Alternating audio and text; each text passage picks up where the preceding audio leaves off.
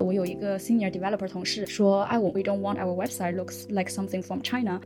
啊，你想表达一个东西的时候，它只有这么一两种说法，只要你没有遵循他们的那语言的方式去说的话，他们是无法理解你在说什么。育儿假就是两个人加在一起有四百八十天，如果如果是异性的夫妻，男性必须要有九十天。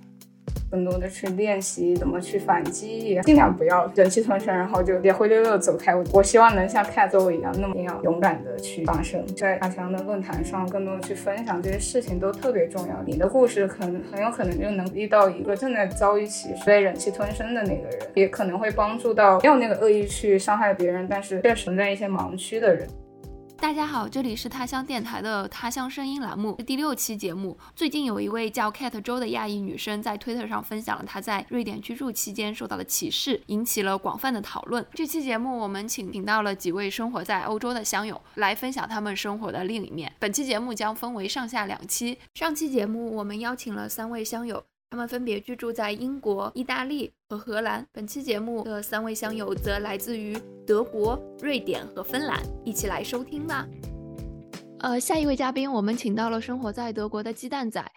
可以请鸡蛋仔先跟大家打个招呼，做一下自我介绍吗？嗯，大家好，我是鸡蛋仔，呃，我现在是生活在德国，后是德国大学毕业，然后已经工作两年了。嗯，在德国的话，总体的 diversity 我觉得是挺一般的。嗯，但是呢，也因地区而异。比如说大城市，嗯，柏林或者是慕尼黑这种，它的 diversity 会好一些，因为人比较多，然后 IT 行业比较发达。小一些的城市或者边远的地区就会差一些。但是我之前，呃，但是也有特殊情况。我之前在一个德国的南边的小城市做过毕设，但那个城市因为是大学城。并且有很多的研究所，还有很多的公司，所以有很多的嗯高技术人才，所以它的嗯 diversity 也会比较好一些。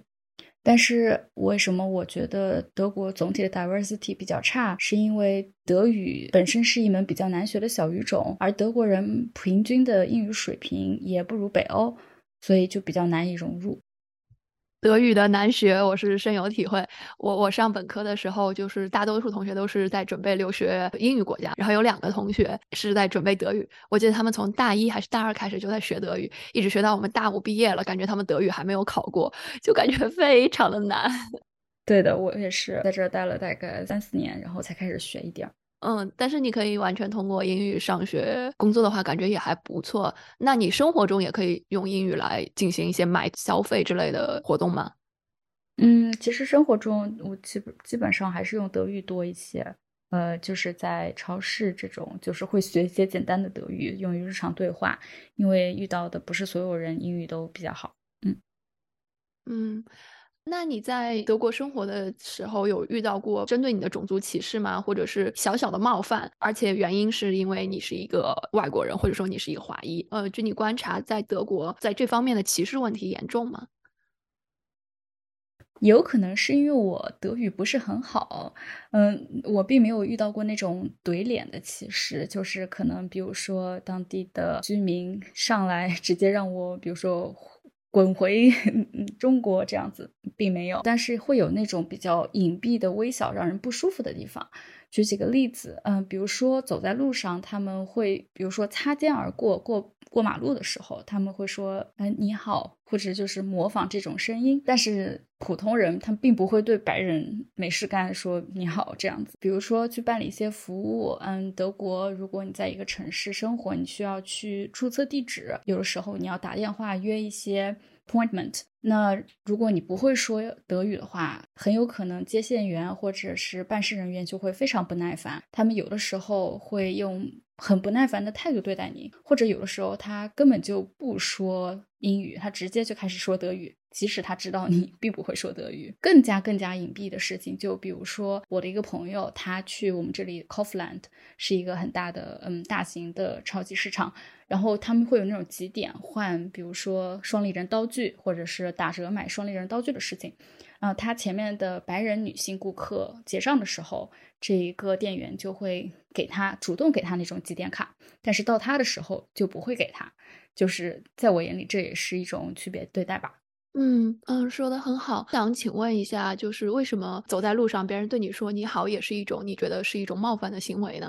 本身其实我也并没有觉得很冒犯，但是后来我就是跟朋友交流的时候，就想了一下，确实呀，就是如果你走在路上会被打招呼，但是另外一个他如果遇到另外一个德国人。他并不会上去就跟他打招呼，那也就是说他相对你区别对待了，这让人感觉就不是很舒服。其实是被人 assume 了国籍，因为我长相是亚洲长相，所以他说你好。如果我不理他，他也有可能会用日语说，这就挺冒犯的，因为他去 assume 你的国籍了。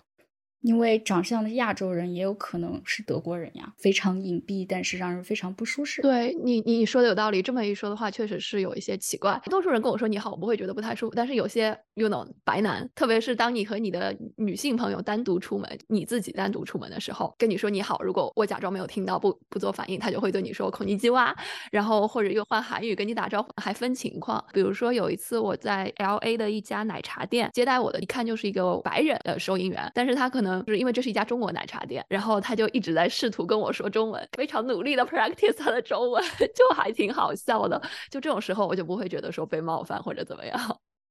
是的，是的，这种我也是可以接受的。确实是的，就是如果是跟我就是中国的女性朋友一起出门，这样喊你好的概率还会更大一些。我我可能因为生活的地方亚裔呃比例比较高，而且就是大多数你不能 assume 这个人会说中文，因为很多人就是是 A B C 嘛，他们并不会说中文，所以不太遇到这种情况。但是我之前在东南亚旅游的时候，你知道那边有很多那种去去猎艳的白人男性，就有很高的比例碰到这样的人，真的很讨厌。那呃，鸡蛋仔，我们来进入下一个问题。COVID 是近几年非常大的一个对社会影响很大的事件。比如说，在美国的话，COVID 刚开始的那段时间，针对华裔的骚扰和犯罪激增。不知道在德国是不是有这样的情况呢？我自己并没有感受到不同，但是我确实听说，在 COVID 之后，对亚裔的歧视会变得严重。呃，两个例子，一个是我当时在难得的那个小城市实呃实习的时候，我有一个朋友，他告诉我，有一天他从超市购物回家的路上，有几个小朋友，可能十岁左右，然后在踢球，然后看到他走过来的时候，就嬉笑着把球往他身上踢，一边踢一边喊 Chinese virus，就是 Chinese virus，然后他就非常生气的瞪那些小孩，然后就走了。这是一。一个例子，另外一个例子是我当时 COVID 刚开始的时候，看到有新闻说柏林的一个女孩子，中国留学生在地铁站被两个穆斯林年轻女性攻击，然后打的看不清方向，后来我也不记得她有没有报警之类的。希望希望他没有留下太大的心理阴影和身体伤害，太难受了。那我们知道鸡蛋仔已经工作了一段时间，在你的职场环境里面，diversity 是什么样的，以及你是否受到一些 harassment or bias 之类的？这，我觉得我还有挺多可以说的。嗯，首先是我做毕设的那个研究所，那个 institute，呃，就像我说的，其实挺 diverse 的，因为很多高科技的 IT 人才在那里。我们当时那个组里大概有二十个人左右，然后。男女的比例可能是女性，就是女性比男性是一比二。呃，当时可能就已经有至少有十个国家的，嗯，来自十个国家的同事了。然后那里其实氛围还是挺融洽的。然后接下来我想说的是，呃，德国的中型公司其实 diversity 在我眼里就比较糟糕，特别是比较传统的公司。呃，比如说我之前待的一个德国公司，我们组里的唯一的亚洲雇员，然后而都是和男性合作，基本上不光是男性，而且都是德国本地男性。所以就是如果我不在场的情况下，他们会说德语去开会。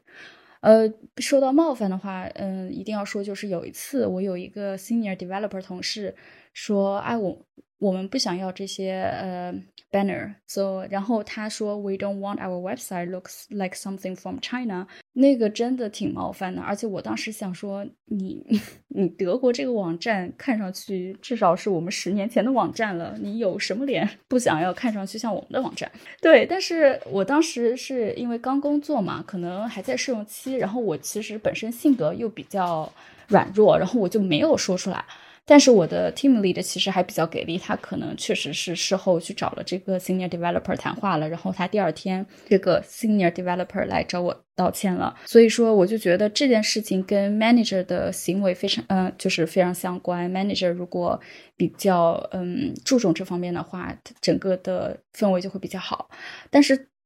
总的来说，体感德国 Steam 相关行业的 diversity 和性别比例。都是远不如美国的。我目前待过的公司里，见过的女性程序员全部加起来，可能不超过五个。职场环境来说，还是以本地白男 为主导的。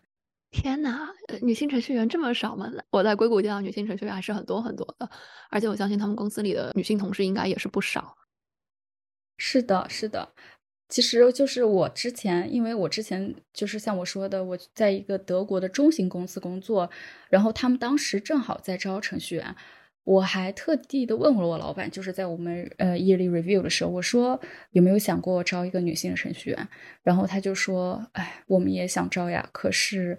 一个来一个来应征的 candidate 都没有，所以说德国可能确实是因为 IT 行业不够发达，所以也没有吸引到非常多的女性去从事 STEAM 的行业。那还挺神奇，就是说连连 candidates 都很少，不只是因为他们在招聘过程中有一些隐性的歧视。据你观察，比如说德国本地的女生，她们大多从事什么职业吗？或者说她们就是工作的比例高吗？德国的女性其实，在 STEAM 行业不是很多。他们在大学里的话，可能更多的是学习 economics 或者 literature 或者 language 相关的，然后毕业以后可能更多从事一些行政性的工作，或者是这些经济相关的，还有一些可能会走学术道路。确实，在 IT 行业，德国本地的女性的从业者确实是比较少的。好的，谢谢鸡蛋仔的这些信息。那我想问一下，你在德国的时候有过 dating 本地人的经历吗？有没有感受到说 yellow fever 或者 Asian fetish 是一个比较常见的情况？嗯，我在德国本地并没有用过 dating app，然后呃，也其实因为社交圈非常窄，然后就是我是死宅，所以说也不是没有特别多去认识什么别的，嗯。异性就是本地的异性，但是呢，就是说，呃，yellow fetish，呃，确实是有的。就是我知道是有两个例子，一个是我当时毕做毕设的小城市，他们有市中心有一个图书馆，我周末的时候经常去自习，然后有一次自习的时候就看到，有一次自习的时候就感觉到有人看着我，然后我回头的时候发现有一个白男非常诡异的朝我微笑。然后，然后我就转开了事情，然后接着学习。然后我中午吃出去吃饭，吃完饭回来发现他把自己的位置挪在了我旁边，然后我就赶紧收拾东西跑了。后来跟朋友 是的，呃，就还是白天，所以我就还好。然后后来我跟我朋友聊到这件事，他们就说这个男的还挺。呃，双引号的有名的，就是他是本地那个大学城嘛，他是本地大学的大学生，然后特别爱认识就是中国女性作为朋友，然后我就觉得这真是太可怕了。然后这是我自己经历的，然后还有一个是我有个朋友，他刚刚来德国的时候去参加了那种语伴的项目，然后就会就是相当于是他教别人说中文，别人别人教他说德语嘛。然后这个男性这就是跟他一起，嗯，怎么说，练习了一段语言以后，就问他愿不愿意做他的女朋友。然后我这个朋友就说我不愿意。结果，这个这个德国男性就问他：“你的朋友里有没有长得没有你漂亮的女性愿意做我的女朋友呢？”我想，这个就是非常典型的 yellow fever，或者说 yellow fetish 了。对对，真是太可怕了。为什么我我只是想好好学个德语，为什么还要遇到这种事情？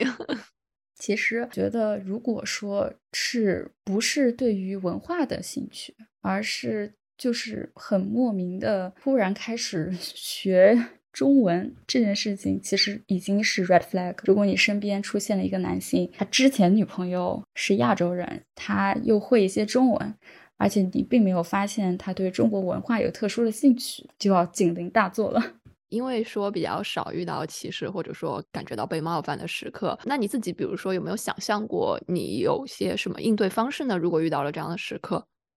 是的，那我在脑海里已经排练过很多次了。虽然我是个包子，但是我 我也是自己会想象非常极端的情况，就比如说，比如说，如果我在呃地铁上，然后有人突然跟我说“你滚回中国”，然后我可能会出现的反应就是：可是是相当于是德国政府留我下来的呀，你们可是缺少劳力的，我每年交很多的税。就是因为我现在工作拿的是蓝卡嘛，其实相当于是，嗯，德国政府出台的比工签更好拿的一种，嗯，工作许可，高级人才是吧？对，我想说我是 eligible to stay here and I pay a lot of tax to your con 呃 country，我就觉得就可能会这样回对吧？然后可能还会加一句呃 you loser 之类的，如果他不打我的话。嗯，对，但是如果是比较，就以前真的是很包子，就是可能都不会想着说，呃，要去投诉之类的。但是现在，如果比如说移民局的人态度不好什么的，我可能就会写邮件或者是之类的投诉他们。嗯。我我觉得是的，就是我可能也想象过很多次，但是真的遇到了我，我不确定我能不能做到。确实来来美国这么久之后，可能形成了一个习惯，如果我感觉不舒服，我就会写邮件去问，或者是想办法找 supervisor。对，是的，就是我觉得以前还是有一点点习得性无助，但是我现在就是跟很多的德国人相处了以后，发现他们就不管反映这件事情，或者是去去投诉或者怎么样。能不能有一个好的处理结果，他们都会去试一下。那我想说，他们去试一下，那我也去试一下。嗯，对这一点，我们要向他们学习。他们是这种从小生长环境养成的习惯，我们需要这一点。好，谢谢鸡蛋仔，很高兴跟你聊天。谢谢竹子，鸡蛋仔，拜拜，拜拜。下面一位嘉宾是来自瑞典的干饭人，我们请干饭人跟大家打打个招呼，以及介绍一下自己吧。Hello，Hello，大家好，我是干饭人，我是把大家都吃了的那位啊。然后我现在 base 在瑞典，我在瑞典已经有两年半。哦，那嗯，干饭人，你在瑞典生活了一段时间之后，你觉得这个国家的 diversity 是什么样？是什么样的情况？以及你在本地生活的时候，嗯，对于这方面有一些什么样的感受呢？觉得，因为我是先来瑞典。读书，然后现在在这边工作。我感觉读书的时候 diversity 还挺不错的，可能因为是大学吧，然后全球各地，当然还是欧美学生多一点，但是还是会有不同地方来的同学这样子。但现在工作的话，感觉 diversity 有所下降吧，就是还是会有一些嗯其他地方来的同事，但是整体感觉还是瑞典人会多一些。而且我所在的公司算是瑞典出海比较成功，然后比较 international 的那种公司，但是还是会就是瑞典人更多。因为我也没有在小公司工作过，所以我也不知道小公司那边是怎么样。然后整体社会上的话，我就是以瑞典人为主啊，但是他们之前因为有收有收一些难民什么的，然后能看到那部分的也蛮常见的。总体来说，其实瑞典社会还是呃白人为主，是就是其他族裔的人都比较被边缘化，是这样吗？主要还是白人为主，有一些就比如说可能是伊朗裔啊，这这些算是就是敢于发声。就是我在市中心就是上班，然后我每天都能看到，就大家在那边 protest。那但是其他的族裔，我感觉就比较被边缘化，就是人数也比较少，然后呢，大家也在社会上没有声音。嗯，好的，呃。那你在瑞典受到过针对你的种族歧视或者是一些微小的被冒犯的情况吗？因为之前，呃，无论是论坛里还是推特上，就有华裔说关于在瑞典受到的很严重的种族歧视的情况，以及那据你观察，这在你周围发生的量大吗？那瑞典的，比如说大众舆论或者主流媒体们对这些问题有所重视或者讨论吗？在瑞典的话，种族歧视的话，嗯，我觉得很看个人的经历。嗯，我本人是没有遇到过特别明显的那种，但是有特别特别多的 microaggression 在社会中。嗯，然后我也有看，就是大家有其他人分享，或者说是怎么样的。因为整个瑞典社会有一点呃右倾，他们有一些小孩，特别就青少年吧，就是比较极端，然后可能。三观也不是很成熟，然后行为、呃、言语什么的也比较就是极端吧。然后我感觉有很多人就是遇到那种非常呃严重的那种歧视，也都是会有的。我个人感觉是 microaggression 特别多。对瑞典人来说，脑回路好像是啊，我不觉得这是一个问题。我有问过他们哦，你觉得这样这样的情况，它算是 microaggression 吗？他们就会觉得啊，不觉得啊，没有任何问题啊。比如说我问他，我有问那些瑞典同事，我说你觉得呃你在街上看到一个，比如说像像我这种亚洲面孔的人，你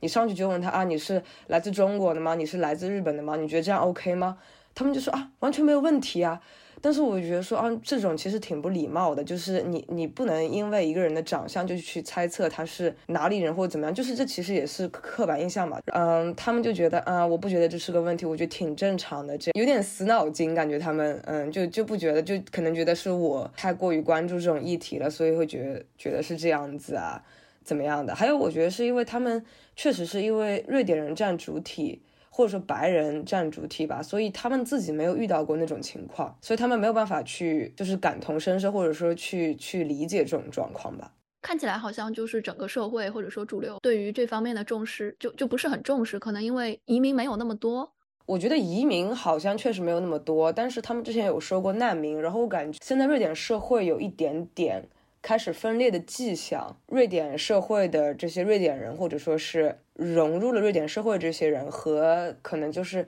因为逃避、因为躲避战乱然后过来，或者是因为各种各样原因过来的这一些人，他们的文化和生活习惯、习俗，包括宗教，就是太不一样了。社会的这种矛盾也是在就是愈演愈烈的，包括在很多啊，因为瑞典它。就很出名，是说就是说，比如说对 LGBTQ 很友好什么什么的嘛。但是我参加这边的 Pride 游行的时候，我就感觉那些本来在街上你能看到的那些可能难民那些族裔，在 Pride 那天就是可能全城的人都出来了，就是把它当做一个就。也不管你是不是呃性少数群体，就是大家都把它当做一个节日，这样在欢庆的时候，这部分人群是完全缺失的，就是你看不到这部分人在街上或者是在游行里面。很明显，就是说一部分人他对另外一部分人的生活方式也不认可，然后双方的很多东西都不一样，然后也没有很好的去互相的融合，或者说是互相的嗯理解怎么样的，就感觉有一点分裂这样。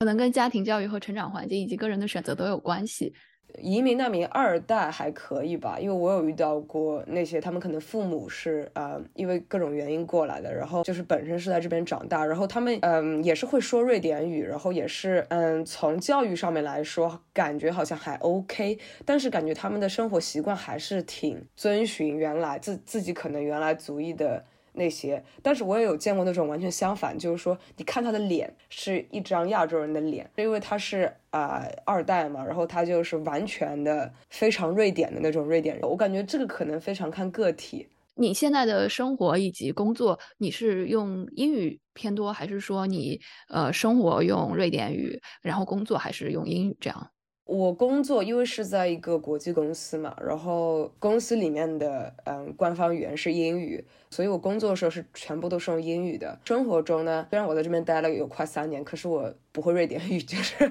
有尝试过一点点去学，但是嗯，不是很喜欢那种上课的方式，所以就后面也没有就好好的学，就可能只会说一些最最最简单、最最最基本的一些瑞典语。但是生活上面来说，我觉得还可以，可能是跟我其实我感觉我个人没有特别特别融入瑞典社会，呃，或者说是我没有特别特别融入瑞典人的圈子也有关系啊，但是。我不知道哪个是因，哪个是果，就有可能是因为我不会讲瑞典语，所以没有办法融入；但也有可能是因为我没有融入，所以我也感受不到我有这个需求这样子。但是参加体育运动的时候，有明显感觉到，因为可能比如说我那些呃一起参加体育运动的绝大部分是瑞典人，然后他们就因为各个人个人的背景也非常不一样嘛，然后他们就基本都在用瑞典语说，然后这个时候我就很尴尬，因为我。插不进嘴，然后我也听不懂他们在讲什么。但其他时候，我感觉单纯的，比如说你，嗯，去超市啊，或者说是怎么样的，就就用英语就完全没有问题。好，那那看起来就是瑞典人说英语的能力还是挺高的，就是你生活里不会遇到太大障碍。如果是说英语的话。嗯，是的，我有看过。我来瑞典之前看过，就是好像非英语国家的英语普及率什么什么的。然后瑞典好像是百分之九十六还是多少？感觉确实他们呃普遍说英语，虽然也是有瑞典口音吧，然后虽然也是那种非母语使用者的那种奇怪的一些一些英语的用法吧，但是总体交流的话还是没有问题的。那比刚才鸡蛋仔跟我说的德国的情况要好一些，感觉。德国有。嗯，可能德法那边就感觉可能本本土的语言会更需要一点。瑞典语会很难学吗？你会觉得？嗯，我其实我个人会感觉，其实没有很难学。其实我反而觉得它是算不那么难学的语言啊，呃，因为它很多语法都很简单，还有一个就是它的词非常单一，就不像比如说中文或者是包括英语，就是说你想表达一个意思的时候，你可以用多种不同的方式去表达。但是瑞典语它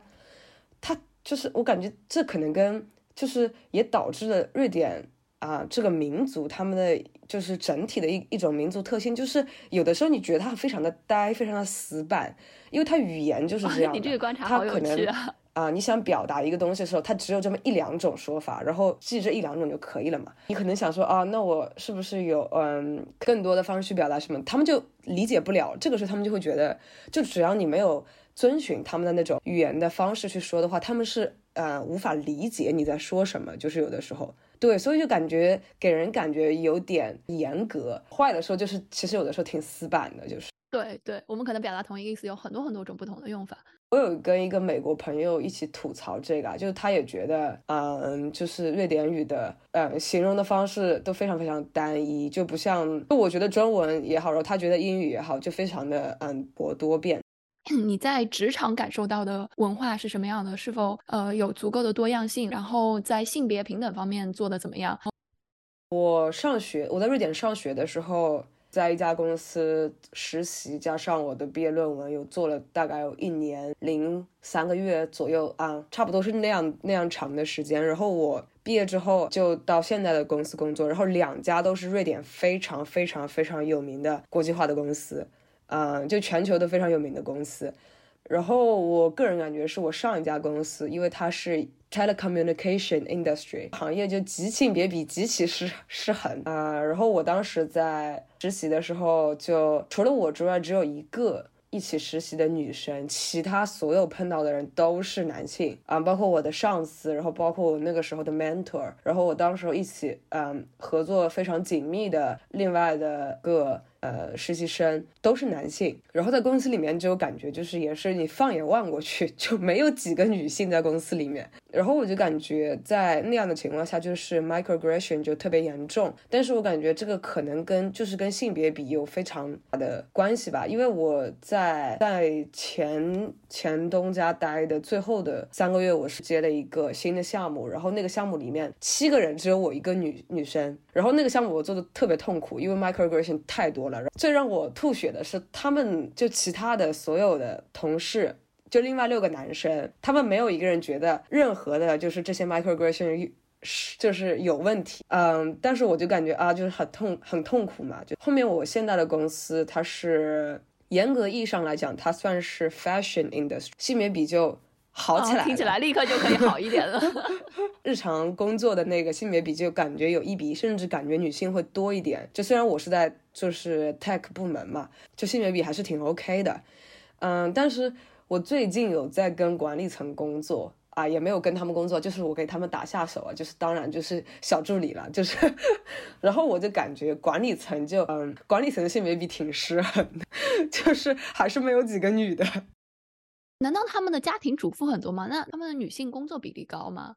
我觉得他们女性的工作比例其实挺高的，只是说他们在比如说 STEM 相关的专业和行业，女性还是特别少。觉得家庭主妇其实并不多，特别是呃年轻一代吧。这边的其实他们这边的福利还蛮好的，就是呃育儿假什么的，父母双方或者说是哎。这样说好像也不对，就是不能不能说性别吧，就是就是两个人加在一起，嗯，有四百八十天，哇，那是真的很多。对，然后如果如果是比如说那种异性的夫妻的话，但他这条规定呢，怎么说呢？我也挺想吐槽，就是如果是异性的夫妻的话，他是规定，呃，男性必须要休九十天，然后剩下的就你们自个儿分配吧，就你们你们夫妻俩的事儿自个儿分配这样。所以其实这边奶爸还是挺多的，就走在街上的话还是。能看到，那感觉这样其实相对来说是我们认同的一个呃，可以让男女职场上受到的因为产假受到歧视能减小一点的一个措施，就是强制男性也要休产假。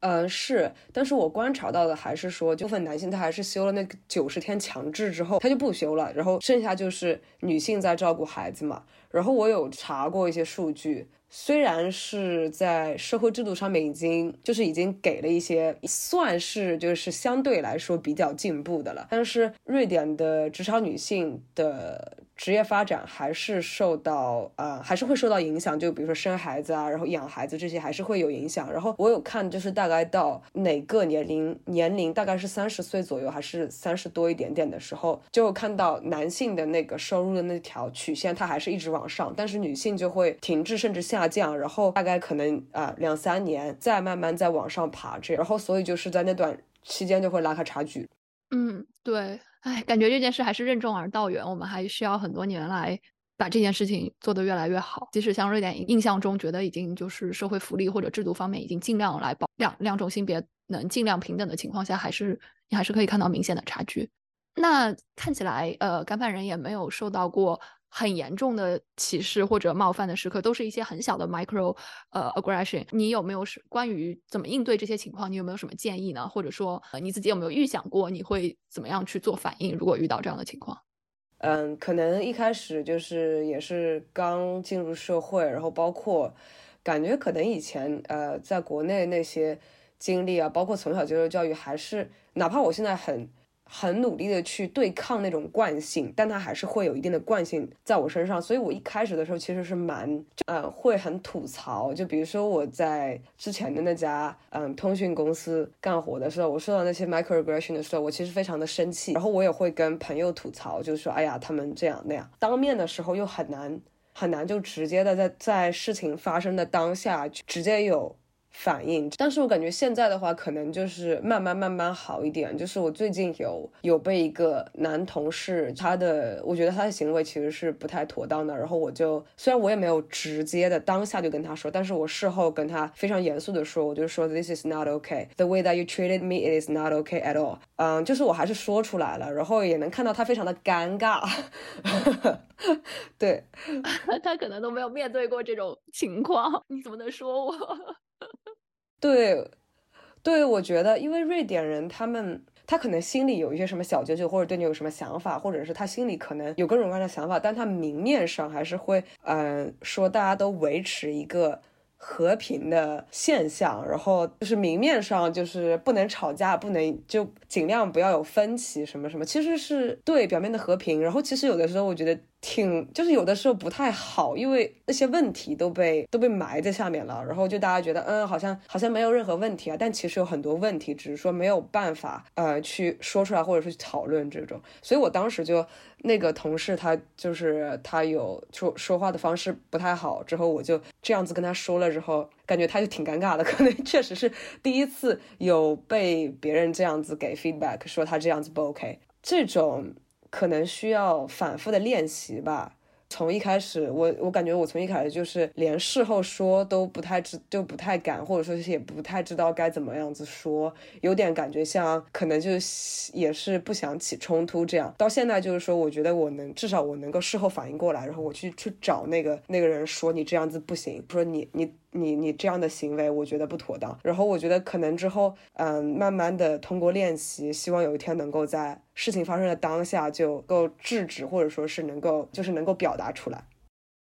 对，对于大多数人来说，如果不是有过很多次练习，其实是很难在那样面对冲突的场合下立刻把自己的不满说出来的。可能确实需要单独练习，或者在每一次遇到不舒服的时候都试尝试去说出来，应该就会做得越来越自然。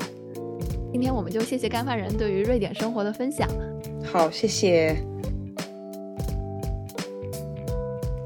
一位嘉宾，我们请到的是柚子，请柚子做一下自我介绍。嗯，Hello，大家好，我是柚子，我现在是生活在瑞典，也工作在瑞典，但之前因为在这边北欧上学，所以呃有在芬兰也生活过一段时间。欢迎柚子，请你说一下你在瑞典和芬兰生活的时候感受到的当地的 diversity 是什么样的，以及你在当地生活的时候有些什么样的感受呢？嗯，根据我的个人经历来说，就可以分成两个特别不一样的阶段。第一个阶段，当时我作为学生的时候，我觉得自己的经历和现在有有一些不同，是因为在学校的时候是一个英语的国际的项目，同学也是有不同国家、不同国家过来的同学，diversity 会相对来说好一些。然后大家作为学生，也作为呃课课堂上的。合作伙伴，大家都是抱着一个开放包容的心态来相处和学习合作的。还有很多时候学校里举办的活动也是带着文化交流为目的去办的，但是因为我们的项目里面没有瑞典学生。所以，我们呃更多的是说和呃项目里的其他同学一样，积极的参加到瑞典的节日和各种文化活动、参观博物馆这样的机会当中去了解本地的文化。反正整体来说，在整个学生时期的话，是带着一个很第三者的视角，嗯，很新鲜的去了解这个新的文化。然后，但随着自己渐渐渐渐的离开了校园，然后我就感觉我更多的是一个需要主动的去参与和融入这个社会的过程。之后呢，我就觉得我看待这个事情的视角就变得更加，嗯，有有更多现实层面的因素，也更多元了起来。反正相比其他方面呢，我可以说体验方面没有特别大改观的地方，就是说在饮食文化方面，嗯，北欧这个地方。平均水平就是一个没有太多 diversity 的地方，这个是确实从学生从过来上学到现在一直都还是觉得挺痛苦的，就是在外面没有办法吃到很好吃的中国餐馆，这方面的感觉就是比较一致。但如果我们就嗯只考讨论人。呃，我周围的人群，他们的种族或者国籍方面 diversity 的话，我感觉总体来说都还是以白人为主，假装自己是一个本地人的视角，或者是嗯，用一种我是我生在中国，然后去看看待瑞典人国内他们的流动性的话，我就觉得我认识的的同事同学，即便他们是来自欧洲不同国家的，但他们嗯，总体来讲，欧欧洲大陆也是一个幅员没有那么辽阔的地方，然后他们的人生。轨迹也就很多都是围绕在自己家乡和自己家乡附近城市这样一个不太大的范围以内，整体来看就很像就是在中国二三线城市这样的一个人群的 diversity 吧，地域的 diversity，同时也是这可能就是能导致他们当地的人自己一个人际关系的网络特别稳固，也一定程度上也意味着他们没有那么嗯对外来的人没有那么开放的一个原因吧。开干饭人跟我说的情况也差不多是这样。那你平时在生活里使使用语言的情况是什么样的呢？使用他们本地的语言多吗？还是以英语为主？来北欧一个比较大的优势，作为学生也好，现在工作也好，比较大的优势就是他们这儿是一个英语比较好的国家。但是我现在想说，如果是要长期的留下来的话，这个还是一个瑞典语，还是一个必须需要克服学习的问题。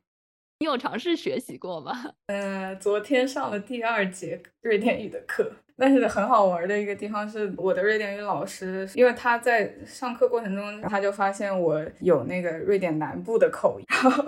对 这个就我还立马下课发一条朋友圈，说我我就是呃放在国内，我就是比如说在四川生活了很久的外国人，只会讲川普的那种。那你生活的城市是在瑞典，在瑞典的什么方位？就是最南边。所以他说他觉得还挺有趣的。我已经有他们的口音，但我确实发现我也没有办法抛弃这个口音。就是我听到，我就是学开始学以后，我就会有意的去多听周围的声音，然后从什么地铁广播呀、公交广播去学嘛，很难抛弃那个口音。对对，是的。因为语言环境对你学习语言的影响还是很大的。那你以后去了北边，可能就会被别人以为是南边来的瑞典人，有可能会被呃歧视，就是那种北京、上海类似这种双重 歧视，又被种族歧视，还要被地域歧视，听起来不太妙。呃，那我们可以来聊一下，说你在瑞典以及芬兰遇到过被歧视的情况或者被冒犯的情况吗？你生活的地区、生活的国家的歧视问题严重吗？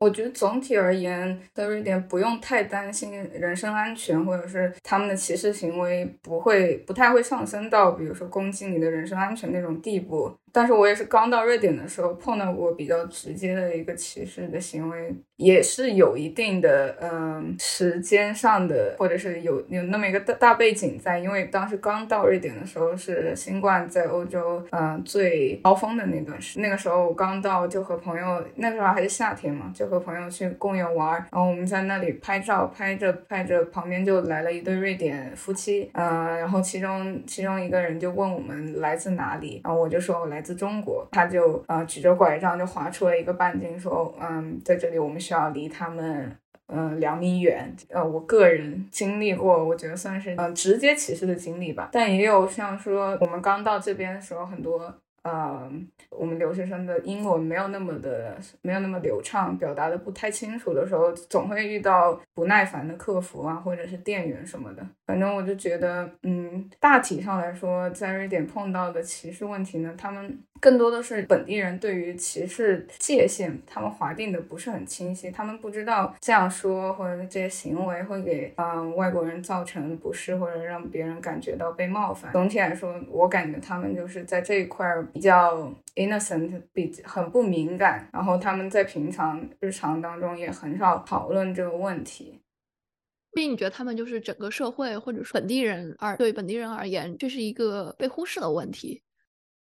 我觉得有局限性是说，他们确实生活当中大部分人都很不会接触到外国。还有一个就是，所以这这是一个从局部来看嘛。如果如果你放到一个国家或者是更大范围来看的话，我就觉得。对比瑞典和我看到的在北美的华人、其他族裔他们遇到的情况来说，亚裔在各个方面的可见度是特别低的。就文化上来说，我们常常就在北欧人的眼里就是一个比较单一的形象，甚至说有很多刻板印象存在。然后我们在各个方面的参与度，尤其政治方面参与度也不高。所以作为移民群体里面的一员，我就觉得我们很多的问题、我们的诉求都没有一个表达的出口。然后更多的人是选择我把它当做是生活上一个小问题，嗯，去忍忍下去，或者说就是说更多只是在自己的压抑的圈层里去讨论这些问题，没有让政策规则规则制定者去听到，没有让身边的瑞典人朋友知道，所以我们放弃了很多很多东西。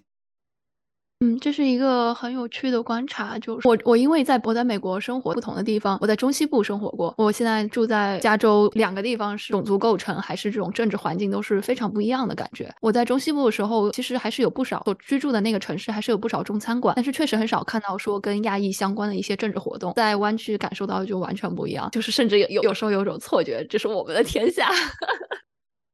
在北欧感受到的职场文化是什么样的呢？我在回忆我的呃职场方面的经历的时候，其实有三个特别不一样，也不算特别不一样的，但是根据公司他们的成熟程度大小。可以从三个不同的地方，我的呃工作经历去聊。那我第一个加入公司是还在上学的时候，是一个比较小的创业公司。那个小公司呢，它首先呃整个主要的团队，创始人团队也好，还有主要的在工作的团队都是女性，所以在呃在性别方面就比较好的一个平衡。对，那个是我选那家 startup 其中一个原因吧。还有一个就是说，他们的创始人是印度人。其实，在公司。进入公司以后，发现不少的同事都是非瑞典人，甚至是非欧洲人，所以整个环境来说是比较国际化的，在那那个小小的团队里面，嗯，然后那个方面我就感觉，啊，那样的环境下确实种族歧视，或者是单我们单拿语言上来说，大家都是用英语，也默认我只能用英语能跟大部分人沟通。在这方面来说，我在那个公司没有特别明显的会。哦，我第二家工作的公司是一个中瑞嗯企业或者。是中资的瑞典企业，那又是一个比较特殊的例子，就是说它里面的中国的占比相对其他瑞典公司来说是比较高的。呃，观察了一下，有比较明显的抱团的情况，就比如说午饭的时候说瑞典语的人他们聚在一起，说中文的同事也早也快的就聚在一起，或者其他族裔就会呃很快的聚集在一起，所以就感觉大家虽然也是一个要有国际化程度的相当相当大的企业吧，在瑞典来说，但是它还是嗯。这种大家根据自己不同来自不同国家的这样一个划分去，嗯，到现在我到瑞典一个特别大的公司，总体上来说，在嗯人种上或者是国籍方面上，从数据上来看还是比较优秀的。因为我们 HR 在我呃刚入职的时候就说，我们这个呃我们 base 的这个地方有一百多个国家，来自一百多个国家的员工。大环境来说，公司要求主要用的语言是英，所以人比较多的情况下，我没什么大的不同。但是私底下的聊天也好，或者是小型的会议也好，我又感觉到在百分之九十的在场的人都是瑞典人的情况下，确实会遇到不少。可能有的人会没意识到，这这个某一个人不会说瑞典语。呃，我还没找到一个比较好的怎么样去打破这样一个大家都在说瑞典语的谈话情况的。对，这么说起来，其实语言确实是一个环境能不能 inclusive 或者非常 exclusive 的重要因素。我我甚至看到过，因为硅谷的很多科技公司有大量的印度雇员和中国中国雇员，中国雇员聚在一起的时候，可能会更偏向于说用中文交流会更方便一些。然后甚至有一些呃美国人感觉自己受到了 排挤，说在工作场合就是就是自己的语言可能是一些不太专业，但是 又还有点好笑，这个听起来。如果受到歧视或者被冒犯，你有没有什么解决方式可以分享给大家呢？更多的遇到是我们所谓叫 microaggression，处理方式上也很取决于发生的情境，你面对的是谁，还有各种因素的考量。但我觉得，如果是面对朋友的话，我就可以更坦率、直接的跟对方说，我，呃，因为你的这句话，或者是。怎样的一个场景下，我觉得被冒，希望对方能够理解共情。但如果对方完全不理会，或者是完全不能尊重我的这份情绪，我就觉得这个人我就不会跟他成为朋友。但如果是在工作场合的话，我更多就是，如果我是在一个比较信赖的团队当中，我们都互相信赖，有一定的情感基础了，我觉得我也比较坦率的去表露出来，我希望他们能能尊重我。我觉得这边好的一点是他鼓励你说出来，但是他们怎么？解决他们会不会重视这个事情呢？又另说，表达的权利还是有的。觉得说出来还是很重要的一个步骤。比如说，他很少跟移民接触的人，他可能根本不会意识到他有些行为会冒犯到别人。我觉得很多时候也是为我们自己来说，我们自己去理解为什么会有这样的遭遇发生在自己身上呢。你自己主动说出来，或者跟别人表达，让别人也有一个反馈给到自己，也是一个帮助自己去消化情绪也好，去理解自己的遭遇也好，都是比较好的一个方式。嗯，说的非常的好，谢谢柚子。呃，柚子还有什么想要分享或者补充的吗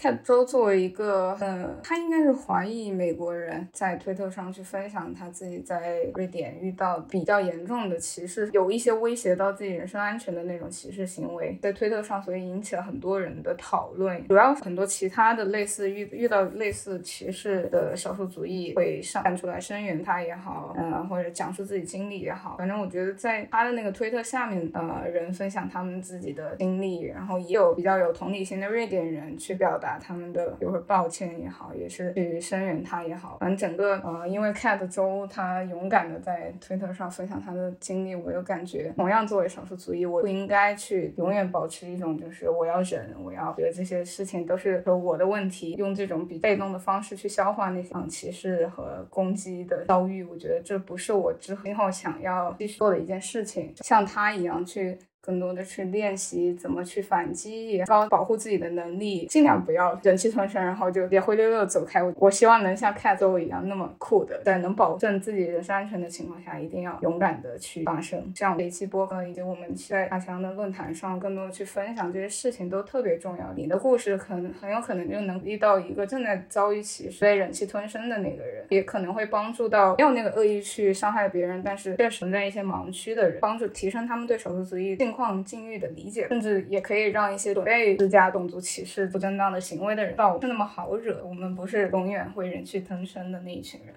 柚子说的真的很好，特别有力量感。那就祝柚子新年快乐，工作顺利。祝个新年快乐，祝大家新年快乐。好，谢谢。他乡希望让华人女性看到更多生活的可能性和更广阔的世界。我们欢迎各地的女性来论坛分享她们独特的生活体验。欢迎点击 show notes 里的论坛链接，注册之后加入他乡社区，和全球的华人女性产生连接，找到志同道合的伙伴。如果你关于这个话题有任何想要分享的观点，欢迎通过 show notes 里的链接注册他乡论坛，加入这个帖子的讨论吧。拜拜，下期再见。